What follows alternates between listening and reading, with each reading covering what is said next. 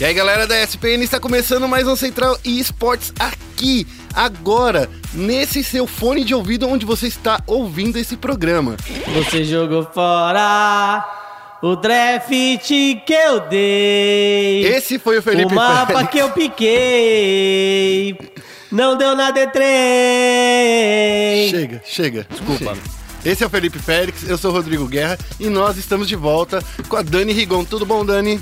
Olá, olá, estamos aqui novamente. Daniela! Eu mesma. O Félix tá muito, tá muito sertanejo hoje, Já tá tomou muito cinco xícaras de Eu café. não dormi, eu fiquei acordado, então significa que eu estou bem pilhado. E no Central Esportes de hoje você ouve Baiano joga com double lift e é elogiado. Brasil tem o terceiro maior público de esportes do world, do mundo. Brasileiro ganha na final do FIFA Ultimate Team de Miami.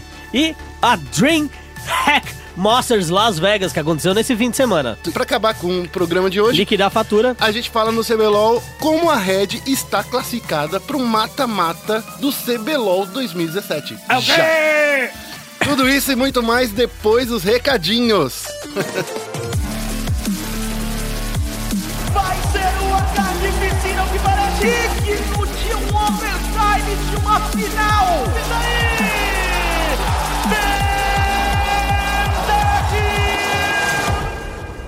E nos recadinhos que a gente tem pra dar. É, a gente vai falar que não vai ter podcast semana que vem. Carnaval, a gente quer zoeira, alegria, muita festa, todo dia. Não só isso. É que semana que vem, além de ter o carnaval e ninguém vir aqui na segunda-feira gravar, porque todo mundo é muito folgado, a Dani não vai estar aqui, eu não vou estar aqui e o Félix vai estar aqui porque alguém tem que trabalhar nessa equipe. É, só pra vocês entenderem, Daniela Rigon, que está aqui ao meu lado, toda intelectual de óculos como todos nós, vai para a cidade do México cobrir o que, Dani? Halo, finais latino-americanas de Halo 5. E Mundial de Halo. E Rodrigo Guerra. Vou estar em Recife. É, vai estar em Recife também, mas, mas, mas, mas, mas, Na mas, mas. semana seguinte, Rodrigo Guerra vai para EAM Katowice. Katowice. É o Katowice, É, Katopizza. Então, a gente volta com o podcast no dia 6. Dia 6, você ainda não tá aqui, Guerra. Isso. Certo? Você não tá aqui, mas a Dani Eu vai vir aqui e a gente vai fazer o podcast juntinho. E aí, quando você voltar, você traz as suas impressões de Katowice pra gente. Lembrando que a Intel Extreme Masters de Katowice começa no dia 25, dia 26 e depois vai do dia 3 ao dia 5, né? Exato. Então, ou seja, quem não quiser pular carnaval, dá pra assistir a IM Katowice. E dá pra acompanhar eu também jogando LOLzinho rumo ao diamante aí. A gente Beleza. tá no Platina 3. Bom, agora a gente vai pro giro de notícias. E no giro de notícias, a gente vai começar, vai ser rapidinho, é ler e começar e, e só comentar um pouquinho, tá, gente? Eu quero que seja bem dinâmico. Daniela Rigon, leia esse nosso queridíssimo baiano. Baiano está lá nos Estados Unidos jogando desafiante com a Big Gods. Porém, ele também tá lá nas, nas solo kills, nas duos e não sei o que. E ele jogou com o Double Lift, famoso ex-atirador, né? Tá aí no hiato na- no competitivo, mas já passou pela TSM, já passou pela Counter Logic. Ele tá passando por um momento sabático. Double Leash parece Los Hermanos. Anuncia o hiato, aí volta. É. Aí anuncia outro hiato, aí volta. E aí, terminou que o Baiano jogou lá na, na duo, arrasou de trash. Double Lift falou: ele é um monstro. Jogou muito bem. Nossa, esse trash é um monstro. Ele é um monstro. Um brrr. Só faltou isso, né? Ah, a gente tem que entender, Double Leaf aí tem um grande histórico na, no- na América do Norte, né? Passou por TSM, que é o, o último, foi o último time dele, e esse LG, que são os dois maiores times, as duas maiores rivalidades, mas a gente tem que sempre lembrar que Double Leaf perdeu pro BRTT. Exato, Tá? exato. Então exato. tomando ó, que ele tomou aquele soladinho BR no Mundial de 2015, certo? Então é. Ele é a bom, gente mas não é God, é isso? Ele é bom, mas não é God, entendeu? Ah, ele é bom, mas entendi. ele não é barata. Beleza, vamos para a próxima notícia, que é o Brasil que tem o terceiro maior mercado de esportes no mundo. Olha só que coisa mais legal. A Newzoo, que é uma um instituto de pesquisa muito conhecido no mundo inteiro, disse que o Brasil fica apenas atrás dos Estados Unidos e da China. Mas espera aí. E a Coreia do Sul? É que a Coreia do Sul não tem tanta gente, né? Não tem gente. Ah, entendi, É, entendi. é porque essa pesquisa ela trata de público. Hum. Então no Brasil ela fala que tem 11,4 milhões de espectadores, certo? E aí a gente tem que entender que não tem como passar da China, né? Porque lá, né? favor. É o formigueiro humano, tem muita gente, tem gente pra caramba. E Estados Unidos não fica muito atrás também. Tem gente pra caramba lá. Se a gente for levar em consideração que a Coreia do Sul é menor que o estado de São Paulo, Tudo bem, tudo bem, tudo tá, bem. tá tranquilo, né? Tudo bem, tudo bem. É, e eles não estão. Eles contam por países. Então, assim, pode Isso. ser que per capita o pessoal da, da, da Coreia do Sul assista mais do que no Brasil. Com certeza. Né? Mas, enfim, a gente tá lá feliz. Agora, basta ter as pessoas sabendo que esse número existe e que dá pra apoiar, então, os timinhos que estão jogando os videogamezinhos. É, isso mesmo. Então não deixe de comprar a camiseta do seu time. Se você tem algum artigo esportivo do time que você gosta, à venda e num preço acessível, né? Porque a gente tem que levar em consideração também que não dá pra pagar 140 reais da camiseta da CNB só porque o Ronaldo é dono e é patrocinado pela Adidas, né? Vamos entender melhor como funciona o bolso do seu telespectador aí, galera. Porque senão o negócio vai ficar difícil. Beleza, a gente vai pra próxima notícia. E essa próxima notícia, Felipe Félix, você manja tudo. Você sabe de tudo. Você estava ao lado de todo mundo. Porque brasileiro ganhou o FIFA Ultimate Team, campeonato federal de tudo que é Federal. legal e do mundo, do mundo. Ganhou e tá lá metendo o pau. E assim, já tá pronto pra final da- no- do Mundial, né? Félix? É, é, é, é, é bem por aí. Nesse último domingo, às 21 horas, nós transmitimos ao vivo com exclusividade na ESPN o FIFA Ultimate Championship Team World Series, alguma coisa do É. tipo. Que teve como grandes campeões dois brasileiros, o Lucas no PS4 e o Rafifa 13. molequinho jovem, molequinho transante no Xbox One, que inclusive foi o grande vencedor da etapa, né? Pra decidir o grande vencedor da etapa, o campeão do Xbox joga contra o campeão do PS4, o jogo de ida num console, jogo de volta no outro, e o Rafifa 13 foi o grande vencedor. Ambos estão classificados aí pra final que acontece em Berlim e agora a competição volta no dia 8 de abril, na etapa de Vancouver, que a gente também transmite aqui nos canais ESPN. Olha só, então vamos dizer que o Brasil está no topo do mundo do FIFA. Ah, moleque, nós tá chinelando, né, tio? É isso aí. Bom, esse foi o nosso giro de notícias e agora a gente vai para o momento clutch para falar exatamente sobre a DreamHack de Vegas. Okay, team, follow my command. E no momento clutch a gente vai falar da DreamHack Vegas, que tá acontecendo uma coisa incrível, que é a SK voltando com tudo. Tá acontecendo, aconteceu, o negócio até tava longe do microfone e voltei aqui pra falar.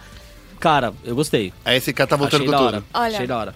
Muita gente reclama porque eles perderam, né? Mas, levando em consideração que eles estão aí com um jogador novo não faz um mês, e ele foi muito bem, Phelps arrasou, foi um dos MVPs aí, em vários momentos dos- do- das partidas, do- da fase de grupos até a final, eles estão, ainda estão aí no top, top 2, top 3. Essa grande final que rolou nesse último domingo também, de madrugada, quer dizer, nessa segunda-feira, né? Porque por isso que o Félix e a Dani estão meio caídos. todo- O Félix tá com 2 kg de café na veia.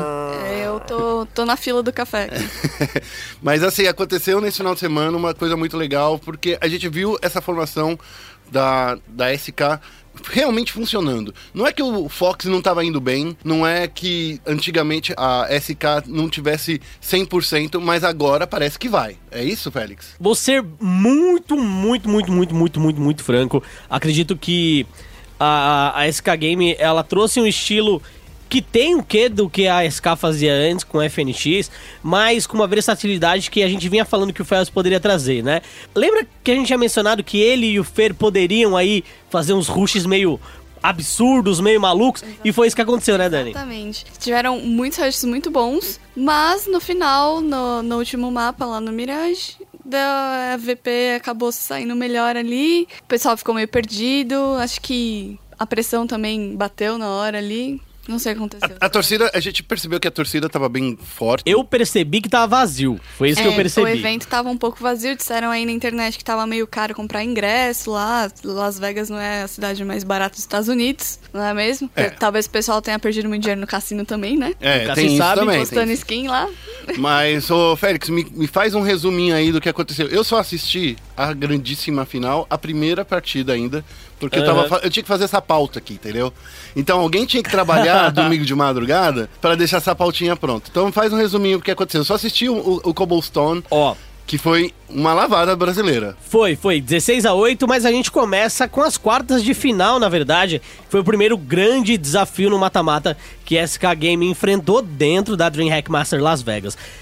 SK Game contra Navi, ou Natus Viceri, como a galera gosta de chamar, ou Botafogo do, do, do CS, mas agora parece que a SK tá ganhando esse título também, né? É, cara, 2 a 0 pra SK Game, surpreendente. Acredito que o Thorin e outros comentaristas acabaram queimando, pagando a língua, porque desde as quartas eles falavam que a SK não era favorita pra passar de fase. E aí 2 a 0 contra a Navi. Na semifinal, ela acabou enfrentando a North, que é um time novo. Um time veio bem também, muita gente falou que era o favorito contra a SK, eles ganharam de 2 a 0 novamente e acabaram enfrentando a Virtus Pro no Cobblestone, o primeiro mapa, The Train, o segundo mapa e Mirge, o terceiro mapa. O primeiro mapa, cara, foi um absurdo, 16 a 8, como a gente mencionou, né? E novamente perdendo na The Train, não só perdendo na The Train, como deixando o posto de melhor time da The Train pra Virtus Pro, né? A Virtus Pro parece que fez muito bem a lição de casa nesse mapa e parece que a SK Game vai ter que se reinventar um pouquinho mais no mapa, que era o principal mapa deles. E na Mirage, é, como a gente mencionou antes do, do podcast, a SK ela acabou perdendo muitos confrontos muito forçados, né? Então, ela tava na frente na economia, acabava perdendo um round pistol ou acabava perdendo é, algumas armas e aí a economia da, da VP voltava a entrar no jogo, eles conseguiram voltar pra partida e é engraçado porque se você pegar o frag da partida, né, de todos os jogos, do- dos três mapas juntos, a SK Game ela tá com frag positivo e a Virtus ela tem o frag negativo no geral, o que é surreal. Que é- mas é, ao mesmo tempo mostra como a Virtus consegue jogar mesmo atrás. O que é muito difícil no Counter-Strike você jogar quando você tá numa, numa posição meio fragilizada com a sua economia, não é? Exatamente, inclusive, é, na- nas vezes que a Virtus virou, ela tava de- de- no, no lado do Terror, que é um pouco mais difícil de dar aquela virada. Normalmente é mais fácil quando você é um CT. É, dependendo muito do, do mapa que você tá, né? O, o CT ele tem uma certa vantagem. Em outros mapas também, o, o Terror tem uma vantagem. Mas Então, também tem mapas que, a, que o CT também tem vantagem, por não, exemplo.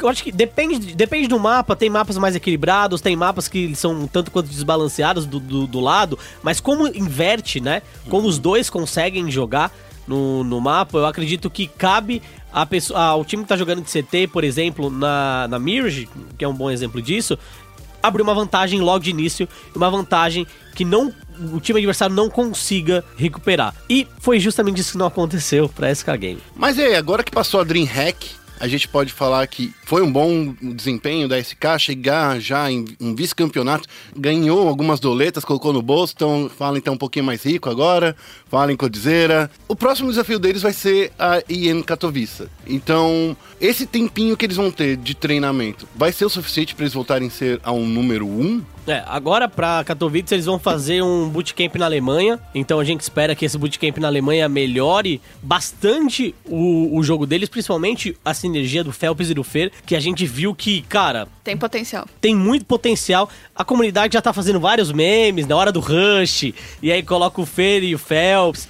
Então tem um, um potencial absurdo e não só pro Rush, a gente viu também que o Phelps ele consegue defender alguns pontos isolados também, ele é muito bom no clutch, então ele também consegue jogar, obviamente que um pouco inferior é, ao estilo que o FNX consegue impor em clutches, mas ele é muito bom também no 2v1. Ele consegue ganhar algumas, alguns rounds 2v1, então isso é bom, muito importante também pra SK. Pelo que eu entendi e pelo que eu, que eu vi o, o Phelps jogando, ele é um cara que é meio bombril, multiuso, sabe? Ele tá lá pra salvar qualquer situação, não é só pra condições específicas que a SK está precisando.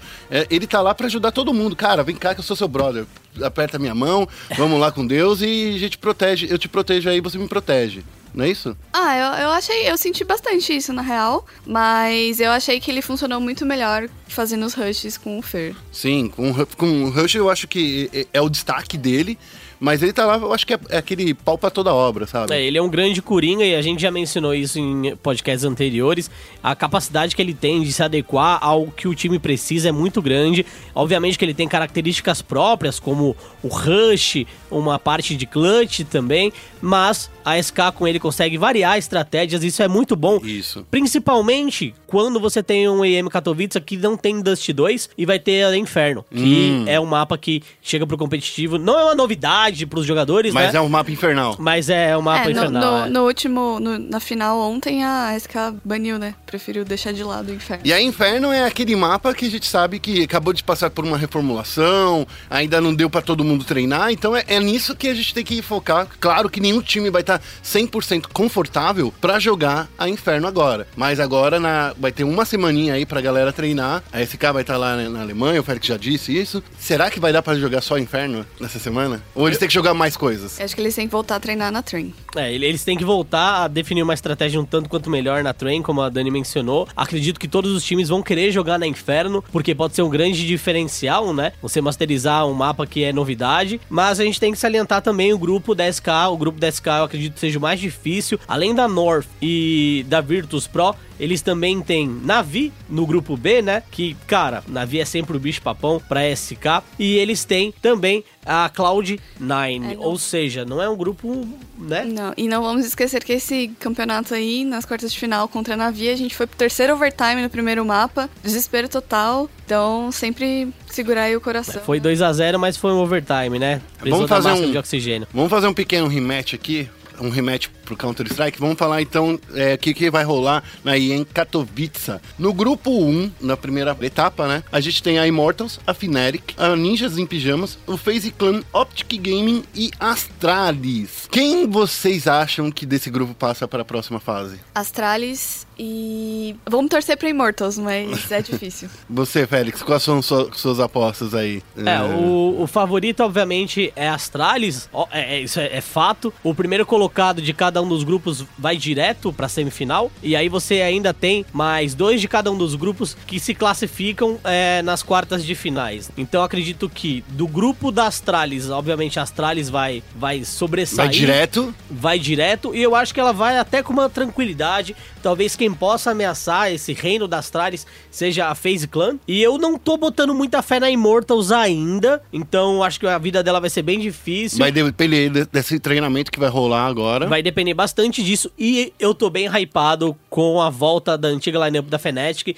Então eu acredito que a Fnatic e a FaZe se classificam, mas a Astralis ela sai em primeiro do grupo. No grupo B, a gente tem a Heroic, a Natus Viceri, a Navi, a North, a Virtus Pro, a SK e a Cloud9. Esse é o grupo da pancada, né? É Sim, um grupo tá muito difícil. difícil. Tá encardido o negócio É, aí, né? é um grupo que. Ô, alguém fez um matchmaking aí melhor? Como é que tá? E aí, o que, que vocês acham? Pelo, por esse final de semana, eu queria muito colocar a Virtus Pro, que vai direto. Mas eu quero colocar esse cara também nesse grupo aí nos playoffs. Olha, eu acho que a Virtus Pro tem grande chance de passar direto. A SK tem chance de passar pras quartas de final. E aí a disputa seria entre North e Natus Vincere. Porque a Cloud9 deu uma, uma travada, mas a North tá chegando muito forte porque eles trouxeram o Ice. Eles estão com o suporte do, da Copenhagen, né? Do, do clube de futebol. Então. E a Navi, sempre forte. Não tem como. Ah, na- Então, esse é um grupo muito encardido porque a gente tá vendo grandes nomes. Tirando, eu acho que a Cloud9,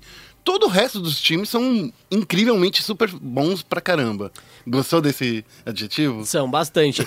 E eu acho que a Virtus Pro, obviamente, é a favorita pra passar, mas como é uma etapa de grupos de tiro curto, eu, eu acho que se, se, se der bom ali, a SK ganha uma pinha, pesca. A Virtus Pro perdeu no- no- na fase de grupos do, do DreamHack, da Gambit Game. Então, tipo. Ah. Dá pra dar uma surpresa aí. dá, pra dar um é, sustinho. dá pra dar um sustinho. Então eu acredito que a SK consegue terminar em primeiro, porque eles têm uma flexibilidade muito grande com o Phelps agora, então é muito fácil você surpreender em um mapa meio aleatório. Então eu não acredito que eles vão querer jogar uma train nessa etapa de grupos, ou algum mapa que eles já são conhecidos. Eu acho que eles vão armar uma surpresa para algum dos times. E depois da SK Game, eu acredito que Virtus Pro e Navi. Certo, O então. Simple, o Simple tá puto. Nossa, fez ele um ficou vídeo, muito bravo. Fez um vídeo falando, ó, Xingando beleza. muito no Twitter. Ele fez um vídeo e falou, ó, beleza, a gente perdeu pros brasileiros. Belo jogo, ganharam com a autoridade da gente. É isso aí. Mas a EM tá aí e a gente vai jogar contra eles de novo. E a gente vai querer essa revanche.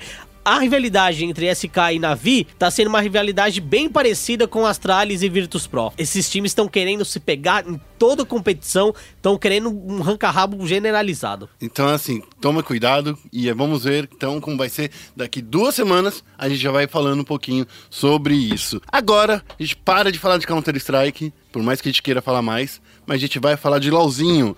Chegou o Foco Nexus. Bem-vindo a Summer's Rift.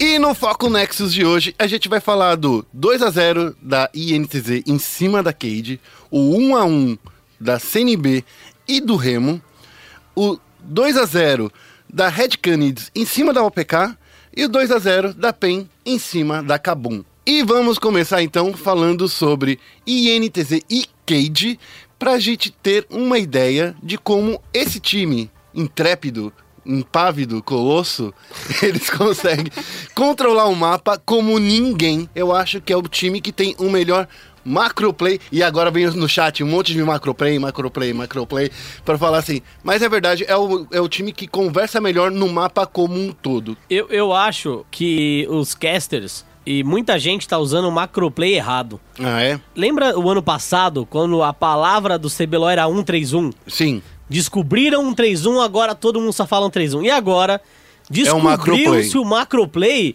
e aí os caras falam macro, macroplay individual. Quando o macro, macroplay é em É, equipe. em equipe, isso. Então, nossa, o Tokers, que tem um excelente macroplay. Mas não. macroplay. Eu Macroplay acho que eles querem dizer macroplay é visão de time, mapa, né? seria. É, É, então, é, isso é uma coisa, Dani, eu concordo com você, mas o macroplay é da equipe. É a da equipe. INTZ tem um macroplay, o Joxer, ele tem uma boa visão de mapa, entendeu? É, é- são coisas diferentes. Não é que o, o Joxer tem um macroplay, quem tem um macroplay é a equipe. Vamos deixar que estão é aqui? muito doido isso, cara. Tá É tipo maluco? o Anhan dos Batutinhas. Olha, o Anhan aprendeu a palavra nova. É, exato. Bom, mas falando de Impávido Colosso, como o Guerra muito bem mencionou na chamada, a gente começa pelo primeiro jogo em que eu fiquei surpreso, mas eu já sabia que poderia acontecer do Aiel jogar de Darius. Sim.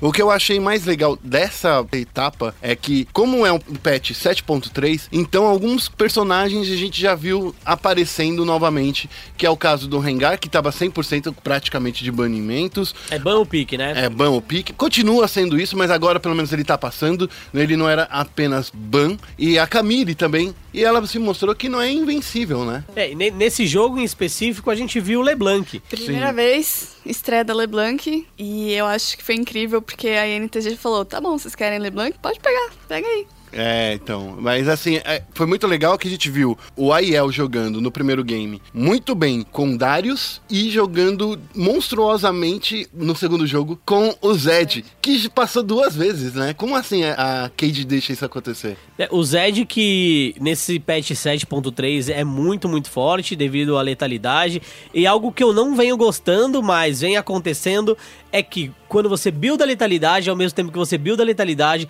você consegue buildar a defesa mágica, você consegue buildar a move speed, você consegue fazer todos os itens que os assassinos precisam fazer pra se livrar de controle de grupo e pra dar mais dano. Então, os assassinos vêm muito, muito fortes, todos os campeões baseados Os em dano assassinos AD, né? é, todos os campeões baseados em dano, baseado em dano AD vem muito forte, o que acaba desbalanceando um tanto quanto meta, porque você tem assassinos ADs muito fortes, você tem assassinos APs que deixam um pouco a desejar, porque você não consegue buildar defesa e ataque ao mesmo tempo, a não ser que você faça aquele que é uma caveirinha roxa que você usa Negatron pra fazer. Cetro abissal. É, Cetro Abissal. Você não consegue buildar ataque E defesa ao mesmo defesa tempo. ao mesmo tempo se você é um assassino AP. Fica muito complicado pra você, a não ser que você build é, esse item ou faça ampuleta de zônia também, mas a ampuleta de zônia ela Ela não te dá AP nenhum, né? Porque É, ela, ela- ela, ela- tem dois tomos amplificadores É, só. foi reduzido a quantidade de AP que ela te dá, porque ela não. Te é dá uma defesa mais- muito grande. Ela não é feita mais com bastão. Então, assim. Tá meio complicado ser assassino AP agora. E se você não domina os assassinos AD, você realmente tá atrás. E o que eu achei legal é que eu achei que não ia rolar um 3-1, mas rolou um 3-1. É, é, É, ro- rolou é. um 3-1 com o Envy, com a Yel, mas a questão era muito mais tá numa rota, numa rota si- no side lane e depois flanquear a equipe da, da Cage. Sim. Então eu acho que a INTZ fez isso muito bem. E aí tá o macro play, né? Olha, meu Deus, macro play. Você, Dani, o que, que você achou desse jogo? Eu achei que a Kit tava bem perdida. Assim, e do primeiro jogo pro segundo, piorou. Em vez de melhorar, piorou. Eles estavam muito espalhados no mapa, sendo pegos toda hora. Tem uma, um, um vídeo que a gente fez, inclusive, desse momento, que o Yang e o Revolta são pegos na selva e o outro pessoal tá na base, tá espalhado. Eu acho que além de melhorar a composição, eles estão precisando melhorar aí na comunicação e nas próprias estratégias. É, Bom. e, e uma, até uma outra coisa antes da, da gente. Eu, queria comentar até um pouquinho do segundo jogo. É porque o Revolta e o Yang parece que eles estão jogando um jogo, enquanto o Takeshi, o Eza e o Zirigdum estão jogando outro jogo em relação a posicionamento e movimentação no mapa. É, nesse, nesse ponto a gente vê a diferença entre o Micão e Jockster e Eza Zirigdum. Eu acho que ficou bem evidente o nível do Micão e do Jockster por estar ligado com o time e é um time novo. É a mesma desculpa que teria o Zirigdum e o, e o Eza, mas assim, Micão e Jockster estão jogando muito, cara. Estão jogando pra caramba. E é aquilo que a gente fala sobre posicionamento, sobre andar em equipe, sobre conseguir pequenos objetivos durante o jogo pra você conseguir chegar no objetivo final que é destruir o Nexus. E eu acho que uma outra coisa relevante também de, de se mencionar é o draft da Cage. E aí mostra Nossa. a superioridade do, do Micão e do Joxer como bot lane. Na segunda partida a gente viu Lucian e Brown, que é uma dupla boa, porque a passiva deles se combinam bastante. Boa pro solo kill. Pro- é, pro solo kill, justamente. A passiva se combinam bastante. Toda a magia que o, o Lucian lança, a passiva dele dá dois auto-ataques rápido pra ele. E a cada auto-ataque, se a passiva do Brown tá em um personagem, no quarto ele stuna e dá um dano mágico extra. Então as passivas se combinam bastante, mas pro meta hoje é uma droga. Porque o Lucian não tem clear wave nenhum, se ele, o único clear wave dele é a é ult, ultimate. é você vai ultimate. gastar. Não, a única coisa que eu até eu fiz essa pergunta, vocês podem ouvir na matéria que saiu ontem. Eu fiz até exatamente essa pergunta pro Lorenzo sobre por que trazer Lucian, sendo que ele, a única coisa que ele traz pro time é dano. Desculpa, o, o time de vocês já tinha muito dano o suficiente, não precisava de mais uma fonte de dano. E daí ele deu uma desculpinha, vocês vão dar, dar ouvem o programa de lá. Mas assim, eu, eu, fiquei, eu fiquei nervoso. O Brown até pode encaixar. É, pra Dependendo- impedir, impedir alguma coisa, mas o Brown é. É. difícil, porque ele é um campeão melee. Se ele tivesse todo aquele kit dele e fosse ranged, aí ele seria Tipo, absurdo. trash, né? É. E o Mas enfim, resultado dá pra ver aí. O Eza não cresceu nada no jogo. Ele sumiu. Zero. Fez nada na partida, terminou 0 Barra zero. 0 1 0. Morreu uma vez, foi o que ele fez na partida. O Zirigdu morreu 3. Muito Bom, ó, difícil. muito melhor difícil. que o Envy na semana passada, que terminou 0 barra 0 barra 0. Que. Mas, é- mas ele compensou essa semana aí. hein? é, tá. É, com certeza. Bom, a gente vai ouvir agora uma entrevistinha que a gente fez depois dessa partida com o aniversariante, o Jockster. Então, assim, vamos ouvir o que o Jockster tem pra falar desse jogo incrível e fantástico. Rodrigo Guerra da ESPN, ao lado do fabuloso Jockster que tá fazendo aniversário. Quantos anos, Jockster? 21. Muito novinho, olha só. Ainda dá pra, já dá pra voltar pra, pra faculdade ou não? Ainda não, ainda não, tem bastante tempo ainda. Vamos falar da- desse presente de aniversário que você ganhou hoje, essa vitória em cima dos seus ex-companheiros, Revolta e Yang. Como foi enfrentar esses dois caras que você jogou a vida inteira, digamos assim, quase a vida inteira, e agora você falou assim, ó, olha em mim, presta atenção. Como é que foi? Foi bem legal. é, quando a gente joga com alguém assim que era do time antigo, o Talkers foi assim, o Revolta e Youngs foram assim também. A gente sempre é, se zoa bastante no Twitter ou no Facebook mesmo, conversando por chat. Então é bem legal o pré-jogo, a gente se diverte bastante. E no dia do jogo também a gente se, se reencontra, a gente troca umas ideias. Então foi uma experiência bem legal e eu fico bem feliz de ter saído com a vitória. Vocês ganharam uma partida limpa. As duas partidas foram bem limpas. Vocês conseguiram impor o ritmo de jogo de vocês, mostrar a rotação no mapa. Esse controle macro que todo mundo vem falando, que é o grande diferencial da NTZ e da Red, é o que realmente destaca vocês todos? É isso? É isso pode dizer que a NTZ ganha pelo macro ou pelo talento individual? Com certeza o macro é a nossa, a nossa maior força. Eu acho que todo mundo, a comunidade principalmente, diz que a gente, a gente não tem os melhores jogadores em si em mecânica do Brasil. A gente não tem o top 1 do top. E aquele tem- bardo maluco? Ninguém lembra Então, do passado, é isso? é, ninguém lembra do passado. Então a comunidade não acha que a gente tem os melhores jogadores do Brasil. Eu também acho que em mecânica a gente não é melhor que todo mundo no Brasil.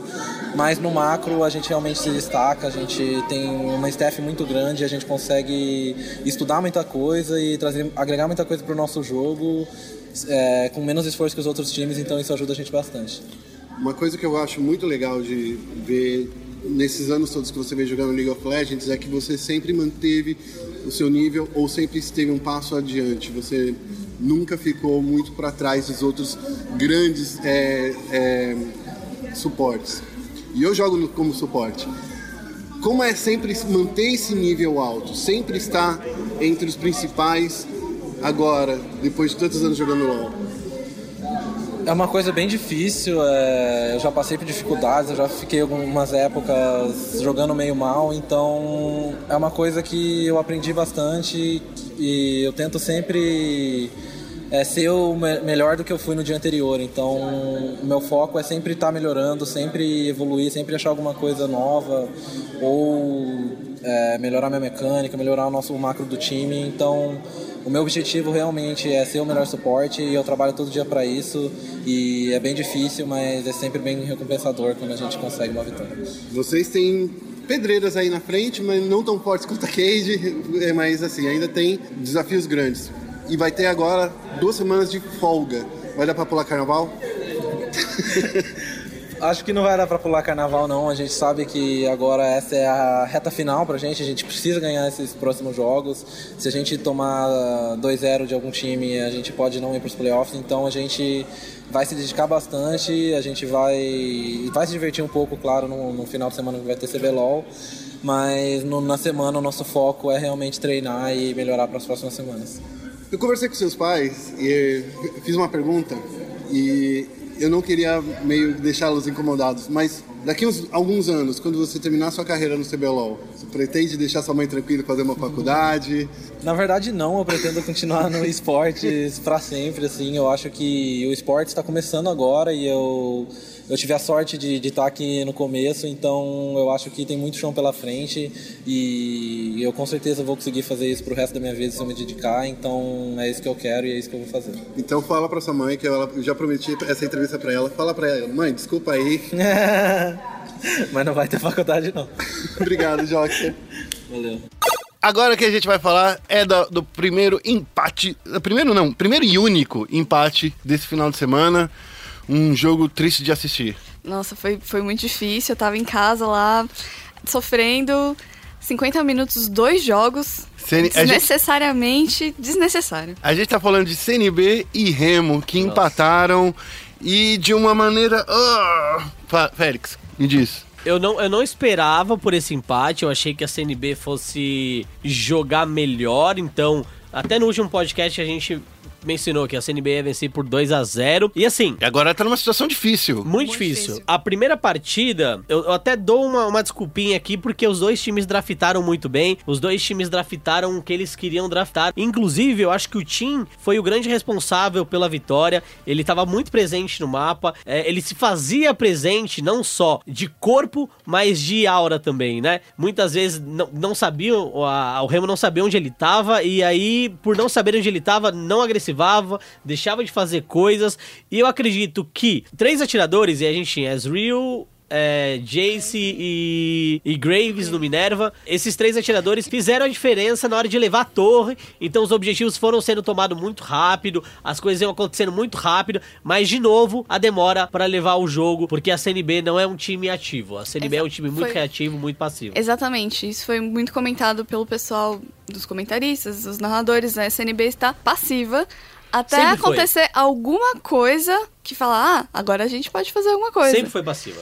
É, e uma coisa que eu, que eu vinha falando até com. eu- eu, é, conversando com os outros jogadores é que a CNB ela tá jogando um meta do ano passado que era um meta mais permissivo de fazer comeback. E esse meta não é tão favorável a isso. Eu vou mais longe. Eu acho que a CNB tá jogando o meta de 2014. Sim. Quando ela foi tá pro, atrasado, hein? quando ela foi pro mundial. Aquela vitória sobre a Cage, ela foi pro mundial. A CNB, não a É, CNB, né? Ah, os entendi. jogadores Mas assim, da os CNB. jogadores da CNB jogando pela Kabum. Kabum, eles estão jogando o Eu meta. tava perdido aqui, é, gente. Eles estão jogando Quando o meta, de, CNB é, estão jogando o meta de 2014. Porque é um meta muito reativo. É um meta que a Operation Kino tá jogando, que a Remo vem jogando. É, e como eles têm uma superioridade técnica em relação aos times menores, eles conseguem levar um 2 a 0 conseguem arrancar um empate que vem no primeiro jogo.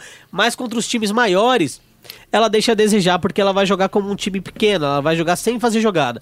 Então eu acredito que a CNB ela tá muito atrás, mas não é uma questão só técnica, é uma questão de entendimento de jogo.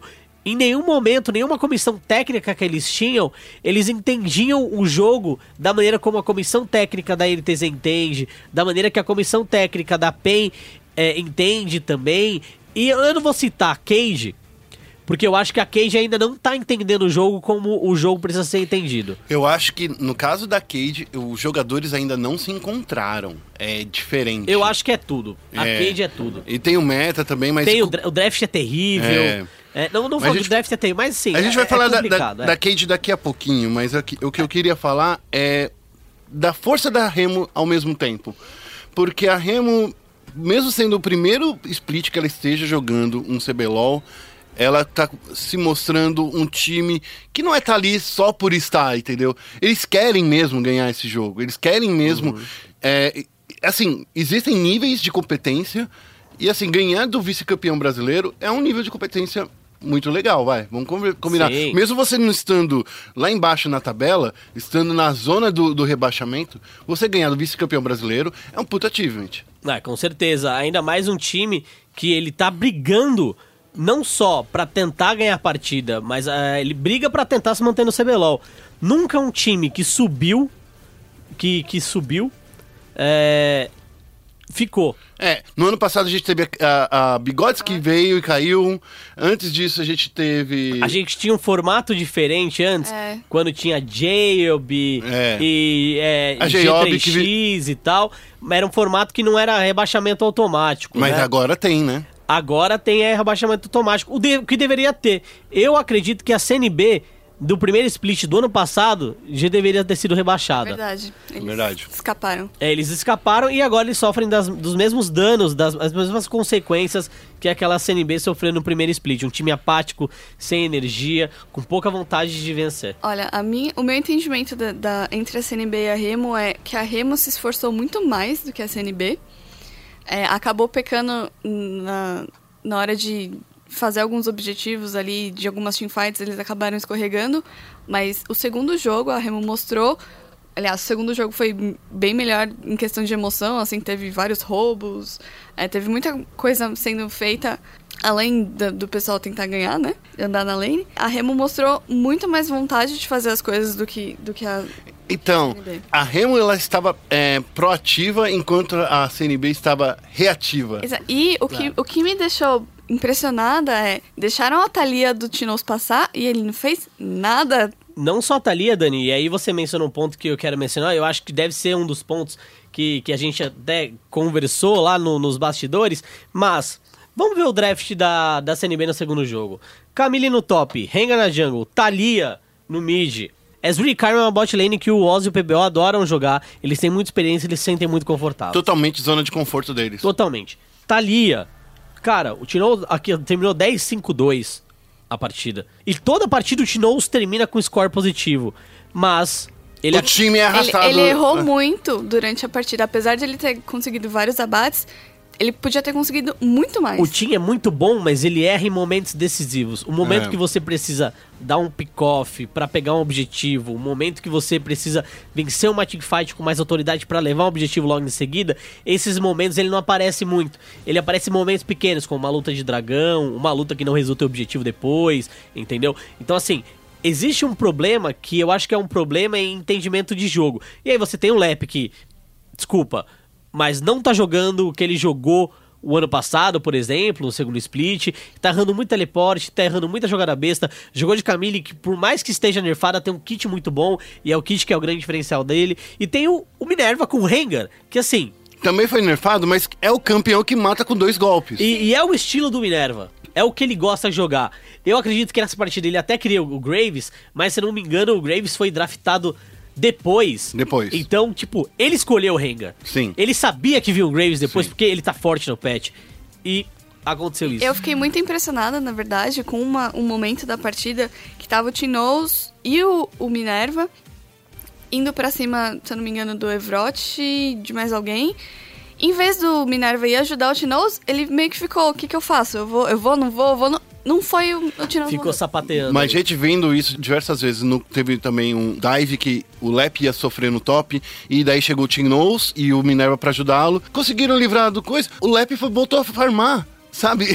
tipo, enquanto o Team Nose tava lutando contra dois, matou um ainda. Eu acho que ele só Ah, deixou o Graves. aquela, foi aquela logo no escapada. Foi É. aquela escapada. Logo no comecinho ele saiu com 15 de vida e o Lep lá, farmando, cara. Então, assim, vamos entrar na mesma página, gente. É, a CNB é um time que ela não pensa no depois da jogada. Ela pensa no que fazer agora, mas ela não pensa em o que fazer depois. É. E a gente sabe que esse tipo de jogo não funciona no competitivo. Funciona muito bem na solo kill, mas o competitivo... Nem na solo que funciona hoje em dia. Ah, né? funciona, vai. Funciona aquele no pratinho no X1zinho bronze. E tal, Vai lá pro ouro pra você ver. funciona. E aí, mérito, e aí eu quero também mencionar, né, mérito pro Forlan na segunda partida. Forlan que é o caçador de destaque hoje do CBLOL, veio do nada e tá chegando em algum lugar. Ó, a gente tem ainda, vai falar dessa partida, uma entrevistinha com o Eric, que é o técnico da Brave. E a gente vai colocar agora pra ele falar como é que ele chegou nessa dominância na segunda partida, mesmo com todos os campeões OPs.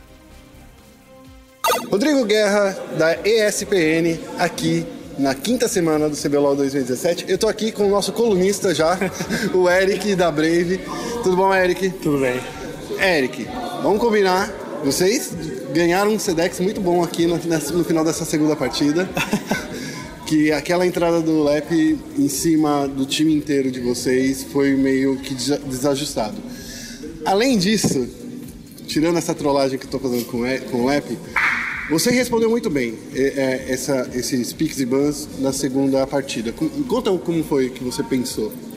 Ah, a gente focou pegar o first pick pro Jin porque ele era o único AD carry de iniciação forte que tinha.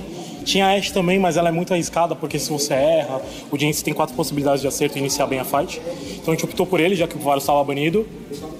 E a gente sabia que a gente tomaria o Rengar e algum pick, né? Não imaginávamos a Camille.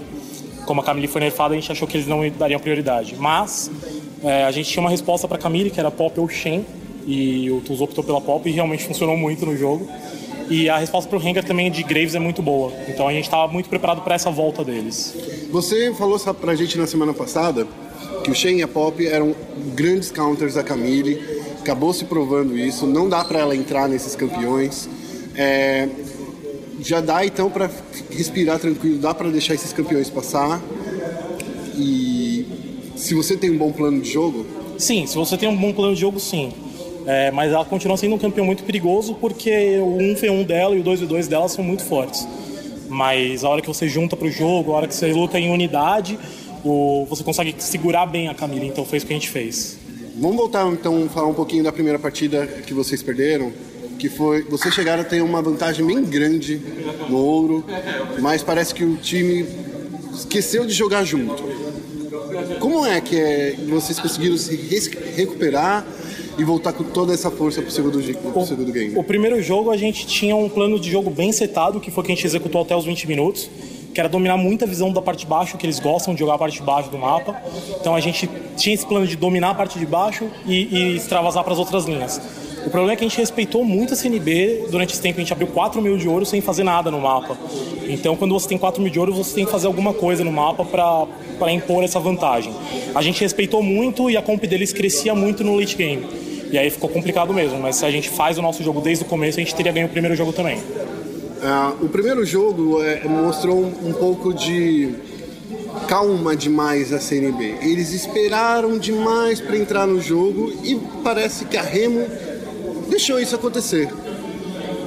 Dá para Remo da próxima vez não conseguir im- impor essa vantagem? Você consegue passar esse insight para os jogadores na próxima vez? É, a CNB ela tinha que esperar porque a comp dela no early era pior que a nossa. É, eles cresceram muito no late, mas o early era bem nosso. Ah, mas sim, a gente tem que impor esse, esse ritmo mais acelerado quando a gente tem esse early melhor e muita vantagem no mapa. Eles tinham ciência dessa vantagem no mapa, porque eu estava ouvindo na comunicação deles, mas eles não foram incisivos. Faltou ser incisivo pra gente dominar e ganhar o jogo. Falando em incisivo, essa é, é a segunda vez que eu ouço isso que os, os times precisam ser protagonistas. Primeiro foi o Mitch, agora você está falando isso.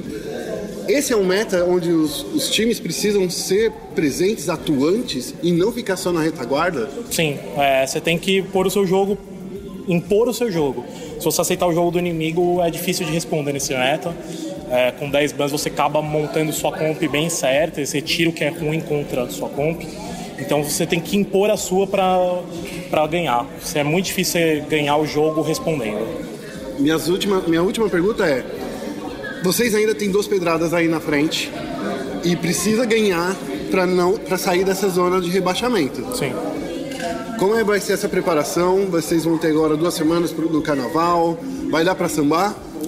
A gente vai dar uma folga para os jogadores porque está muito puxada a rotina mesmo. é, Então eles vão ter uma folga aí de quatro dias. É, mas o treino tá pesado para eles e acho que por isso também essa folga é importante para respirar um pouco, re- recarregar energia. E tem duas pedradas na frente, como você falou. Acho que a gente vai para cima para ganhar e temos condição. A gente mostrou hoje que a gente tem condição de ganhar. Agora a última pergunta de verdade verdadeira, tá?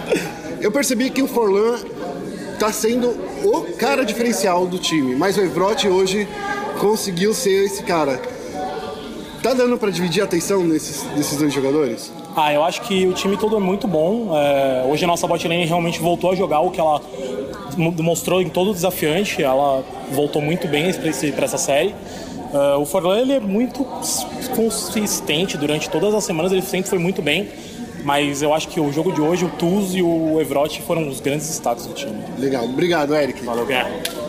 E agora a gente vai falar sobre OPK contra a Red Canids, o primeiro jogo do domingo. Tem uma, tem uma receita de pudim de tapioca aqui nas minhas anotações, deixa eu tirar ela. Tira essa receita de pudim de tapioca e a gente vai falar sobre. Esse jogo também era uma coisa meio previsível, certo? É, eu acho que a única coisa previsível nesse CBLOL é que a Red Canids vai ganhar. Assim, tipo, todos os outros resultados surpreenderam, mas a Red Canids tá lá, invicta e, e segurando as pontas. É, eu, eu tenho que concordar com a Dani que, a princípio, a Red parece o melhor time, o time que vai vencer.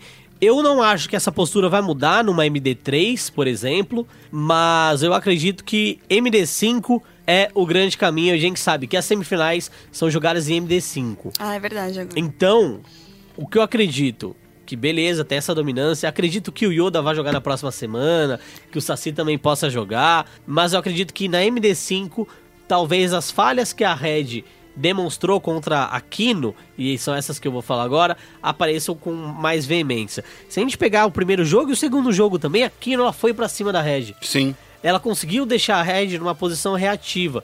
E ela reagiu muito bem, obviamente, mas a Kino errou muito na execução das coisas.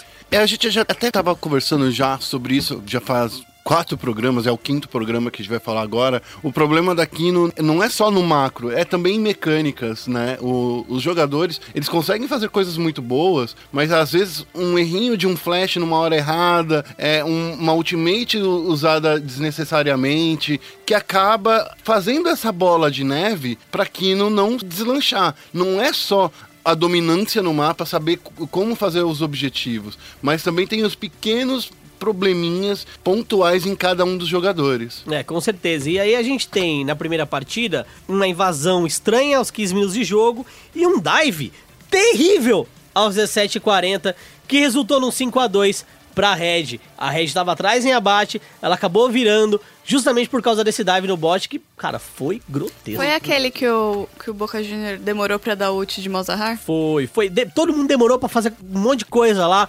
Parecia que chegou uma maré de demência e ninguém sabia como fazer Os nada. amentadores estavam ali, tava todo mundo com em medo. Azkaban, não sei o que aconteceu, velho. Foi terrível aquilo. Olha, é, na primeira partida eu preciso falar que o único cara que matou duas coisas, duas pessoas, foi o Aoshi. gente, é muito triste. A Aoshi tá jogando muito, mas assim, a gente percebe que 15 a 2 é muita coisa. 15 a 2 é muita coisa. 15 a 2 Em 15 a 2 com 11 abates pro Tokers. E, e É. deixaram passar no draft aquele combo que a gente vem falando que é terrível, que é Rengar e Shen. Sim. Porque o, por mais que o Rengar tenha sido nerfado, né? A recuperação de vida dele no W não esteja tão absurda quanto estava antes. Se você tem um Shen para ir com ele quando ele estiver invisível... Fazer um submarino invisível. Cara, E robô fez isso várias vezes. fez- e assim... É, é muito complicado, porque você faz a jogada e depois vem o Talkers, como a Dani falou, arrastando todo mundo, cara. É muito complicado jogar assim. Fora BRTT, que no dia do aniversário dele ficou 008 na primeira partida. Poxa, eu tava querendo Porém, tanto que ele ficasse super 007. flecha. Eu também queria. Porém, super flecha. Lá no, no top, ali na, na segunda Su- torre. super flecha, super flecha. Foi a flecha que matou a Osh, né? Sim, Inclusive. não, não matou. Foi a flecha que levou a Osh mata- a, a Levou morrer. a Osh à morte. É Exato. exatamente isso. BRTT, Que ele terminou 008, então. Cara, e BRTT que faz a melhor temporada da carreira dele, a melhor temporada da carreira dele, ele não jogava tão bem assim na- em 2013, quando a PEN venceu aquele quase CBLOL, que não era o CBLOL ainda, né? Quando a PEN venceu em 2015 também, o BRTT vem fazendo um CBLOL impressionante, Tá cara. inspirado. E o mais legal desse BRTT que a gente tá vendo agora é o BRTT que nessa série se provou que sabe jogar como AD Carry Utility e sabe também usar um, um AD Carry de presença de ganhar abates. Já nessa segunda partida, a gente vê o BRTT jogando de Varus, coisa que é muito triste quando um time deixa passar um Varus pro, pro adversário, sabendo do lance da letalidade e o quanto que ela está prejudicando os jogadores a ficar vivos, né? Você não fica vivo. O BRTT tá um pouco mais paciente. Ele, eu acho que ele ia com muita sede ao pote antigamente, e hoje em dia ele consegue falar: Não, eu não vou conseguir essa aqui, eu não vou. Eu, eu acho que tem a ver um pouco com o amadurecimento dele, é, como pessoa e como jogador também. Eu acredito que aquele, o tempo que ele, que ele ficou no banco da PEN, e ele se sentiu muito frustrado com isso, ele se sentiu muito injustiçado com isso também, eu acho que fez ele refletir e talvez mudar um pouco da mentalidade dele e crescer um pouco da humildade dele ver que ele não entendia tanto do jogo assim. E eu acho que o Tokers também foi um, fez um papel fundamental em relação a isso. Se a Red não tivesse o Tokers, eu duvido, eu duvido de verdade que eles estariam jogando assim e que o BRTT estaria nesse nível, porque eu acho que o Tokers ensinou muita coisa pra ele, coisa que ele não conseguia aprender na PEN, e quando ele viu o Tokers ele falou, cara, esse maluco entende muito mais Ganhou do respeito. jogo no geral do que eu, e é, e é dele que eu preciso sugar o que falta em mim. E eu acho que ele teve a, a hombridade, a humildade de enaltecer isso no Tokers. Ele, ele sempre, quando fala, pergunta do Tokers pra ele, ele fala, cara, foi o Tokers que me ajudou a estar onde eu tô hoje. E, cara, eu fico muito feliz por isso, porque o BRTT ele sempre teve um potencial de lane muito forte. Ele mas- sempre foi muito agressivo. Muito, mas ele comprava toda a luta. Exatamente. E você não pode comprar toda a luta, sabe? Ah, agora que pra gente terminar essa, essa disputa, eu só queria pensar uma coisa com vocês. Será que o BRTT não poderia ter absorvido isso do Mitch, por exemplo, no tempo que ele estava lá na PEN? Acho muito difícil. Porque é, o que eu imagino é que o BRTT não, não respeitasse. Olha as aspas gigantes que eu tô colocando aqui. Não respeitasse tanto os outros jogadores da PEN quanto ele respeita o Tokers hoje em dia. Porque ele, ele enxerga no Tokers um cara superior em qualidade de mecânica, em conhecimento de jogo, tudo que você disse. Eu acho que ele se a- em, via em pé de igualdade lá na PEN, então ele não tinha isso pra absorver dos outros jogadores, entendeu? Eu eu concordo e eu acho que o Mitch, ele é uma figura muito boa no draft.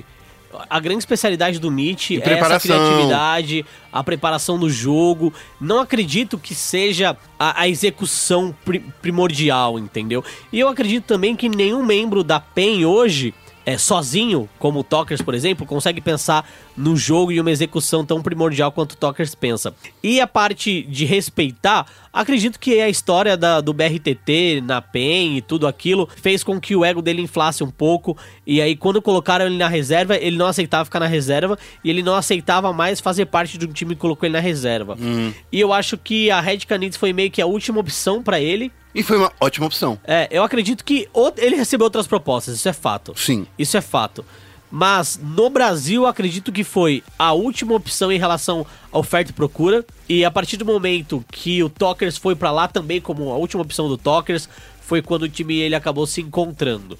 E eu acho que a humildade também que o BRTT foi obrigado a ter ajudou bastante nisso. Mas a Dani entrevistou o BRTT, né, Dani? Entrevistei, ele tava com uma cara de tipo, estou feliz, porém estou muito cansado.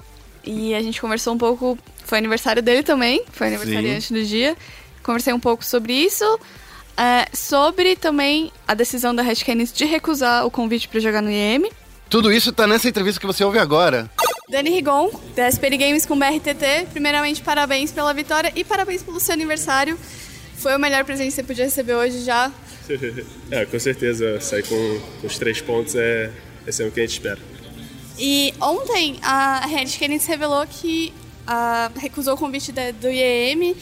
Você foi defendeu bastante essa decisão. É, isso quer dizer que vai ter muito treino nesse carnaval para vocês chegarem para as próximas semanas e continuarem invictos? Eu não diria que vai ter muito treino no carnaval, porque a nossa ideia era realmente tirar quatro dias de folga, realmente para dar uma descansada. Só que o foco maior não é nem esse, a preocupação de ir para EM, é a questão que ia ser muito cansativo. Poderia acontecer muitos fatores, a gente ir lá, a gente tomar uma surra na IEM, nunca se sabe, voltar com o psicológico abalado, é, chegar aqui, é, se acostumar com algum gameplay de lá, chegar aqui, chegar nos treinos, não tá encaixando mais. Então, a gente resolveu que quer continuar focado no CBLOL, que é o nosso objetivo. MSI vai ser no Brasil, vai ser uma coisa incrível de se jogar. Então, é isso, a gente resolveu não, não sair do, dos trilhos.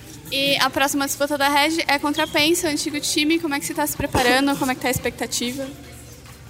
Cara, a preparação tá, tá sendo como qualquer outro time. A gente se prepara muito bem contra qualquer time. é, o foco é sempre é, pensando em o que, que a gente pode melhorar para os playoffs, já que a gente já está classificado. É, é, eu diria que a, a fase de pontos corridos é onde os times pegam para melhorar o time, analisar os erros, ver onde- os pontos fortes, como a gente pode abusar disso. Então é, a gente vai ser, como, vai ser um jogo como um jogo qualquer e a gente vai com tudo para cima deles. Ah, muito obrigada. E agora a gente vai falar do último embate dessa série, desse, dessa rodada, que foi PEN versus Kabum. E explodiu pra Kabum. Explodiu pra Cabum depois da partida. O Vesh anunciou que ele vai pra reserva também, né? Parece estranho, não sei se eu acredito ou não, né? Também não sei não. É, meio doido, meio não sei se é pagação, se não é. É, pra ser sincera, eu achei que a Kabum jogou melhor do que ela jogou nas outras semanas. Concordo. Inclusive, conversei com o Neck, o técnico da, da Kabum, e ele falou que realmente na semana passada ele ficou muito frustrado, as composições foram muito ruins, e hoje, e on- ontem, né, eles conseguiram aplicar muito melhor as coisas. Porém, eles tiveram vários problemas durante a semana, não conseguiram treinar, faltou luz, cancelaram o treino, tudo mais. Ele tava não feliz com, com a derrota, mas menos pior de quando eles perderam pra. Menos horrível. É, foi, foi- foi- Menos horrível. foi menos, é. Porque a Kabum vem perdendo os jogos, assim, antes do draft. Até na, sei lá, na hora que o, o Dócil tá lendo as coisas na- no monitor dele, a Kabum já perdeu ali, sabe? Já nas matérias da Riot, a Kabum já tá perdida. Mas, cara, eu vou, vou falar uma coisa que eu achei que na primeira partida o draft da Kabum foi mais conciso por um único motivo: a Camille Mid da PEN. A Camille Mid de Ignite. A gente sabe que a Camille Mid ela tem um grande problema porque ela precisa usar as paredes para engajar. Então, o que o Kami precisava ter feito era sair muito da rota, era sair muito da lane. pegar abate em outras rotas. E um core que não deixa isso acontecer. Não deixa, porque ele sempre vai estar puxando e ele com a Valkyria consegue seguir a Camille muito rápido também. Então eu acredito que foi um pique um tanto quanto ruim pra posição e acabou deixando o Kami muito pra trás. E quando o Kami fica pra trás, a PEN demora pra crescer. E é engraçado você falar isso, sabe por quê? A PEN, ela ficou atrás o jogo inteiro. Exatamente. O jogo inteiro. A Kabum estava jogando que nem um monstrinho. Só que vem de novo a indecisão. Chega nos 30 minutos, se você tá indeciso ainda de como termina o jogo, você vai perder esse jogo. Você tem que saber por onde você vai terminar. E aqui, exatamente isso que mostra. A Kabum, ela estava liderando por mais de 8 mil na frente aos 32 minutos. Daí, não sabia como acabar o jogo. O que aconteceu? A PEN venceu. Por que, que a PEN venceu? Chegou o momento do pico de poder da, da Camille, que daí já não dava mais pra segurar ela. Então, toda vez que o Kami entrava numa luta, ele ganhava pelo menos um, ou tirava dois, trouxe é, pessoas pra fora da luta, e foi muito bom. Eu não gostei também do Kami jogando de Camille, mas eu não gostei do Kami jogando de Camille por, não porque a rota do meio não tenha paredes. Eu não gostei do Kami de Camille porque ele aceitou demais o Cork, entendeu? Eu, eu acredito que o pique pra ele foi ruim. Eu Não, acho que ele mas não eu se sentiu que- muito feliz jogando de Camille. E aí, quando ele começou a entender o que ele poderia fazer naquela partida, ele foi o iniciador do time. Então, grande parte das lutas que aconteceram dos 30 minutos pra frente aconteciam com ele entrando, flanqueando o time da Kabum, seguido pelo follow do Mylon. Tanto que o Mylon, no final das contas, foi o que mais deu dano. Ele deu 36 mil de dano, que é uma quantidade de dano absurda. E isso vem muito, muito, muito proveniente da ultimate dele. Que é o que realmente dá dano ali no Rumble, né? E aí quando você tem o follow da Camille, você tem o Rumble e você tem o Jin, o Matsukaze acabou terminando 706, você consegue burstar muito rápido a equipe adversária e foi isso que aconteceu nessas últimas lutas. Eu acho que o Matsukaze foi essencial com os ults dele. O Lupe ajudou muito também com as redenções. Ele soltou umas redenções muito boas. Não só a redenção, porque a Karma, ela é uma campeã que, pelo amor de Deus, ela tem um kit muito bom pra acelerar o engage, né? Pra acelerar a chegada do time, principalmente porque era um Mylon que tava lutando de muito longe, era o Matsukaze que tava lutando de muito longe, então assim, o Túlio precisava chegar e o Kami precisava chegar. Então assim, a Karma ajudava nessa ferramenta. Quando o Kami conseguia isolar um alvo e tinha o follow back do- de todo o time, então a gente viu essa composição funcionando. Mas antes disso, só deu Kabum. E parabéns principalmente pro Danagorn, que como jogou esse menino. Jogou e cancelou o Serti. Serti o Sertúlio morreu no jogo. É, o Não. Sertúlio não estava jogando. Ele terminou 0 3, o Sertúlio. Então, É, diferente da segunda partida, né? é, Bem então. diferente. É, E a gente já vai falar dessa segunda partida agora, porque nessa segunda partida rolou a coisa mais incrível, idolatrada, salve, salve, que é pela primeira vez no CBLOL, porque antes já tinha acontecido no XLG Super Cup, mas primeira vez no CBLOL que o Kami não jogou pela PEN e a PEN veio com outro mid laner, que foi Sr. Rafael Knittel, o Hakim. É, em torneios oficiais da Riot, o Kami não ficava de fora de uma partida há quatro anos. Na XLG Cup, inclusive, o Hakim jogou e a PEN foi campeã. O, o Kami estava na cobertura do Mundial né, de League of Legends, ajudando a Riot lá nas entrevistas e tal. Então, em partida oficial, o, o Kami realmente nunca tinha saído. E, cara, foi, foi muito bom ver o Hakim jogando, não só pra ele, tava né? muito feliz. Ele tava muito feliz. E olha, mesmo que o placar dele tenha sido 00/6, isso mostra um, um- um diferencial do, do Kami pro Hakim. Porque o Hakim, ele é o mid laner pra ajudar o jungler. E é por isso que ele ficou com esse score, que o Sr. Túlio, ele ficou 8/0/4. É, pelo menos nessa partida, a postura que eles estavam planejando jogar era realmente essa, né?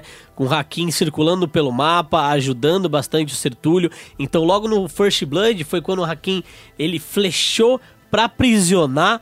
E aí, nesse flash pra aprisionar, foi onde o Sertúlio conseguiu o First Blood no Danagorn, que tá jogando de Rengar. Eles foram muito deep, inclusive, né? Eu fiquei muito surpreso como eles foram tão fundo ali na selva da, da Kabum. E isso não aconteceria com o Kami, se o Kami Exato. tivesse lá. O, o Hakim, ele traz isso justamente que, que o Guerra e a Dani falaram, de jogar não pro time, mas jogar acompanhando alguém. E o Ryze nisso é muito bom no early game. Sim. Porque ele consegue aprisionar, ele consegue dar um dano razoável também. não, e não, e até mesmo essa, essa escapada, existiria uma, uma alternativa pra sair, que é a ultimate do, do, do próprio Rise, que sim, fomos muito deep? Fomos. Mas dá pra sair daqui? Dá porque eu tenho uma ultimate que eu levo nós dois pra, pra longe da- do perigo. Então, eu gostei muito de ver. O Hakim, ele jogou muito para o time, sim. For- fora os Gibre, né? Fora os gibres, cara, tentaram matar o Hakim de tudo que era jeito. Tenta- Só faltou desligar o computador dele. Foi a única forma que não tentaram matar o, o Hakim. Eu gostei muito dessa série. Foi uma série super dominante nessa segunda partida. Totalmente dominada pela PEN, principalmente após 16 minutos, quando o time conseguiu é, mostrar um, um- destruir a torre. Conseguiu fazer também o. Já tinha passado por alguns abates, pouquíssimos abates na verdade nessa partida, mas conseguiu fazer umas coisas bem bacanas. Eu gostei muito dessa série. Eu gostei muito do trash do Loop. Salvou inúmeras vezes o pessoal da ult do Jin. Do... E o Jin é um, é, um, é um campeão roubado, né? Porque ele te dá, ele te dá quatro flechas a Ashe, praticamente, né? Então, é quase isso, né? Brincadeira. É, é, é um slow tão forte que, que é quase um stun. É, o, o quarto tiro ali é muito forte. E ainda dá muito dano, né? Dá bastante dano também. Ele não estuna, né? O cara não fica parado ali, mas, cara, complica bastante. Como a Dani disse, teve até um lance que o The Fox abriu a ultimate e o Loop jogou a lanterna pra tirar o Matsukaze do meio da ult, né? Ele, foi, foi fantástico. foi na selva entre o meio e o bot. Ele puxou o Matsukaze pra fora da ult. E depois eles conseguiram fazer um reengage muito forte. Porque o Matsukaze jogando de Varus, ele tava bom também. O Varus tem uma ultimate muito boa pra controle de grupo. Então o Loop, inclusive, foi destaque da partida. E ele jogou muito bem de trash. É um campeão que já não via competitivo há um tempo. Ele não é tão agressivo como a bot lane tá sendo jogada hoje. Mas ele consegue fazer bastante play. E em um time onde o Kha'Zix tá forte, por exemplo, e o Kha'Zix é muito papel, você precisa de outros componentes pra fazer play pro Kha'Zix conseguir dar follow. E ele tava uma muito tanque no final. Ele tava muito tanque no final. Ele tava tão tanque quanto o próprio Mylon. E que a gente precisa só deixar pra acabar esse, essa discussão agora é falar de como é que a PEN pode vir ser um bom time com o Juki, que é o último é o último reserva deles a entrar. Será que a gente vai ver ainda? Eu acho que não. É, É, eu também não sinto, assim. Acho é, que não. porque eu, eu queria ver como é que o Juki conversaria com essa equipe é, sem o Mylon, deixar essa equipe sem o Mylon, como seria ver. Mas, bom, enfim, a gente vai ter que esperar os próximos capítulos pra ver como é que é isso.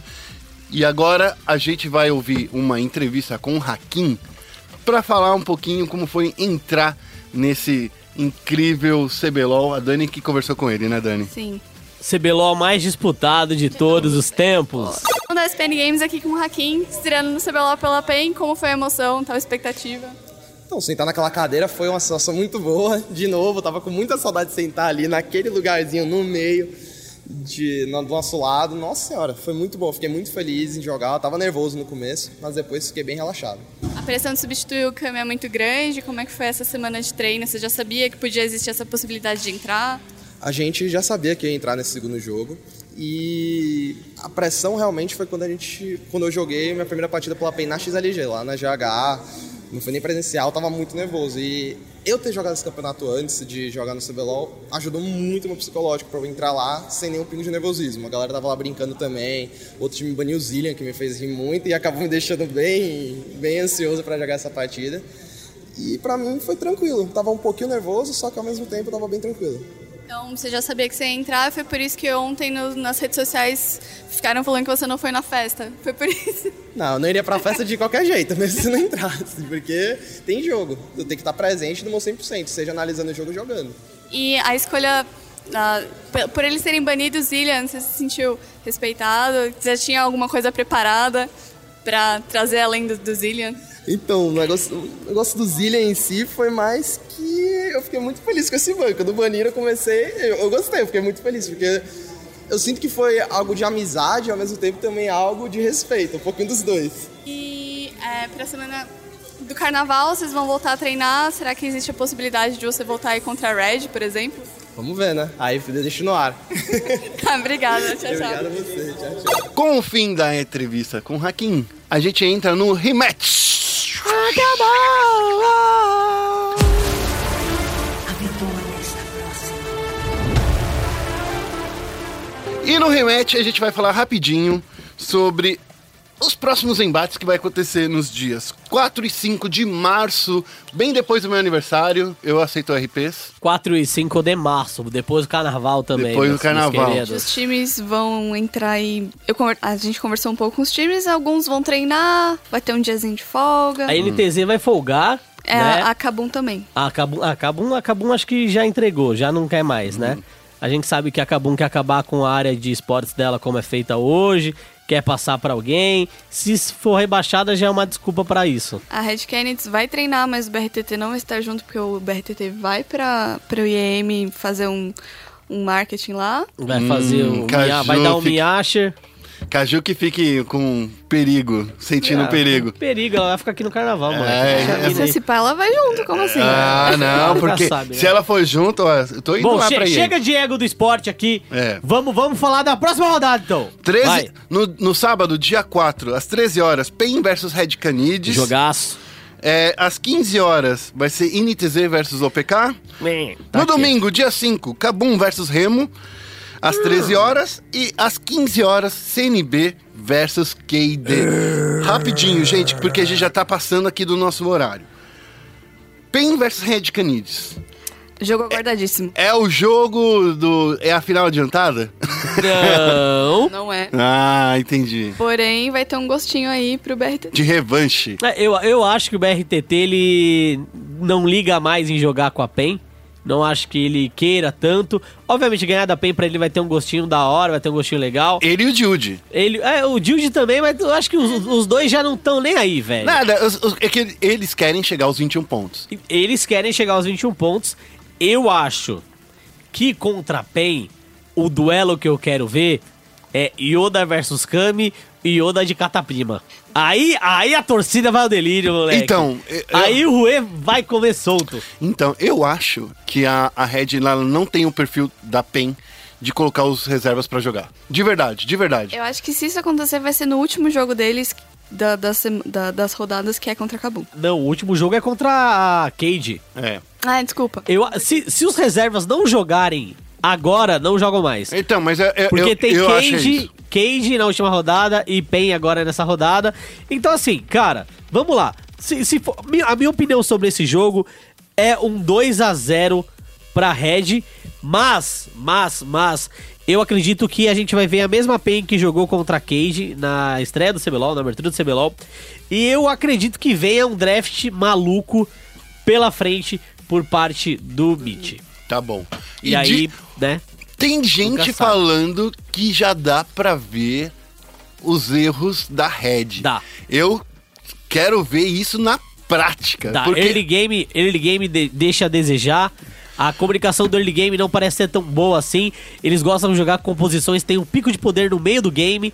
Então o early game deles acaba sendo um pouco fraco pra recompensar no, no mid game e aí eles conseguirem jogar um macro, jogar um mapa. falar é fácil, difícil é fazer. É, aqui não tentou, não conseguiu. É, então, vamos lá. A INTZ versus OPK. E aí? INTZ. Eu acho que é o time que tá mais animado do campeonato, é o que tá mais entrosado. Eu acho que é o segundo melhor time do campeonato. E. Eu acho. E eu acho que eles vão trazer um outro aspecto diferente também. Eu acho que se a INTZ jogasse na última rodada contra a Red, a INTZ poderia ganhar. Seria um jogo muito diferente daquele, daquela partida que a gente teve INTZ contra a Red. Agora a INTZ ela tá começando a engrenar, começando a ter mais maturidade. Eu acredito que ela ganha da Kino é, com autoridade. A Kino talvez tente arrumar alguma surpresa. Eles jogaram muito bem contra a Red essa semana, fazendo um early game muito bom. E a gente sabe que o early game da INTZ não é tudo isso. Contra a Remo também, eles fizeram um early game muito bom. É. Mesmo É. assim, o eu problema da OPK é o problema da OPK é justamente em terminar o jogo. Esse é, é- é a parte onde a NTZ sabe como acabar o jogo. É o ponto forte da NTZ na real. Então eu acho que infelizmente um time que não sabe terminar o jogo contra o time que o ponto forte é terminar o jogo, não tem como não tem como ganhar. Agora a gente vai para o domingo, que é Cabum versus Remo. É o, é o jogo dos desesperados. Cadê o, cadê o Sérgio Malandro?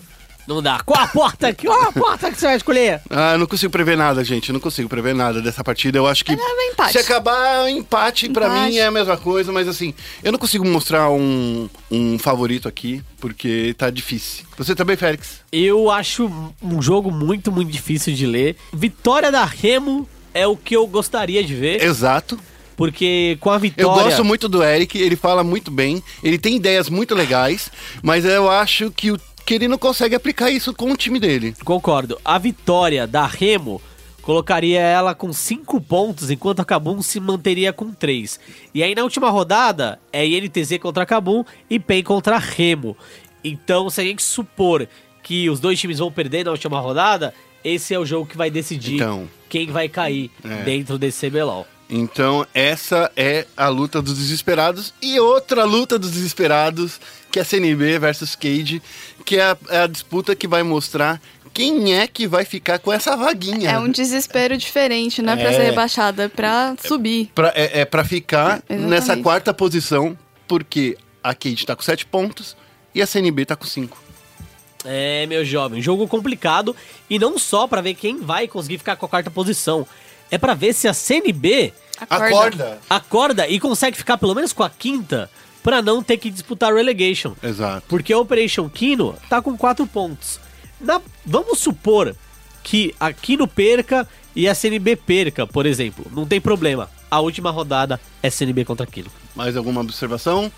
Eu acho que a Cade ganha. É, então tá bom. Eu, acho também. que a Cade ganha. Eu acho que a É. Cade ganha, eu acho. Eu acho que a Cade ganha. Não vai ser um jogo, ó, que jogo animal, mas ali no. Usando a, gí- a gíria que todo mundo tá usando agora, né? Eu acho que o, mi, o microplay. Macroplay. Entendeu? Não, o micro. É. O microplay do, da Cage é melhor. Então Hum. eles, no papel, são jogadores melhores que a CNB. E o macroplay da Cage é um pouco melhor do que a CNB, porque a CNB não tem macroplay nenhum. É. Eu acho que também a Cade ganha, mas não de forma convincente.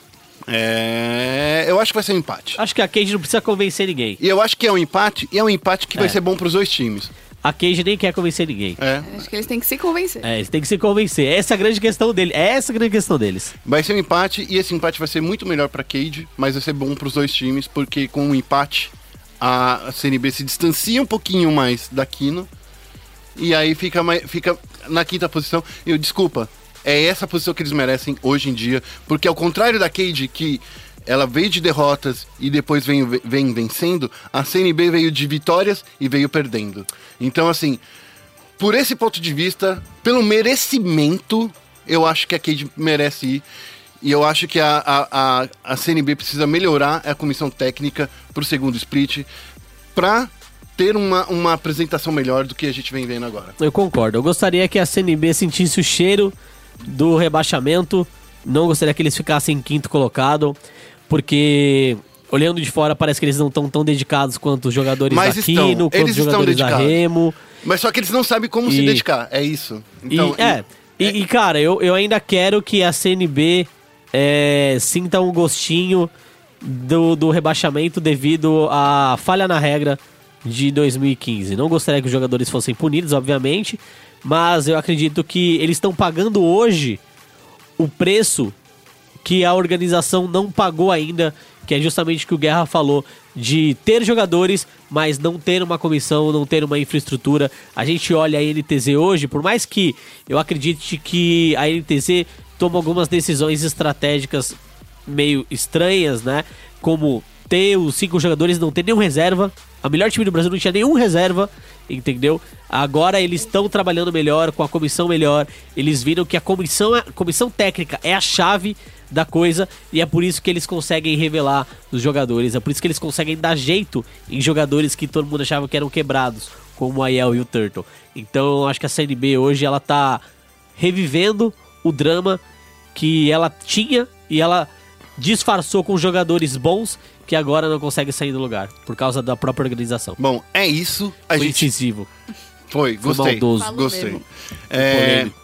É agora, acabou, a gente já passou do nosso tempinho que a gente tinha aqui no estúdio. A gente gostaria de ficar falando muito mais sobre CBLOL, sobre DreamHack, sobre qualquer joguinho de esportes, mas a gente vai ficando por aqui. A gente se ouve na semana que vem. Não esqueça de nos acompanhar nas redes sociais, né, Félix? É isso mesmo, lá no ESPN Games no Facebook e no Twitter, arroba ESPN Games. Se você quiser também, você pode ver o que eu falo, as coisas que eu comento, as coisas, sei lá. E a gente tá lá no Twitter, né, arroba Feufélix. Então procura lá também. Se você quiser ver retweets da ESPN Games e do Mundo ESPN e do Rock e da, da Dani, tá aqui eu. A- Me siga, é arroba guerra no, no Twitter. E o meu, se você quiser ver fotos de gatinhos, porque eu adotei uma gatinha nova e ela dorme muito. uh, é, e notícias de tudo quanto é coisa, arroba Danichan com X e um underline depois. Beleza, Eu, então. eu, eu adoro o. Só, só antes de terminar, eu adoro o nick da Dani no Twitter. Deus me dibre? Deus me dibre. Eu acho melhor.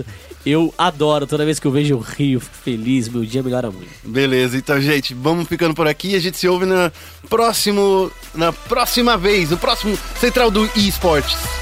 Tchau!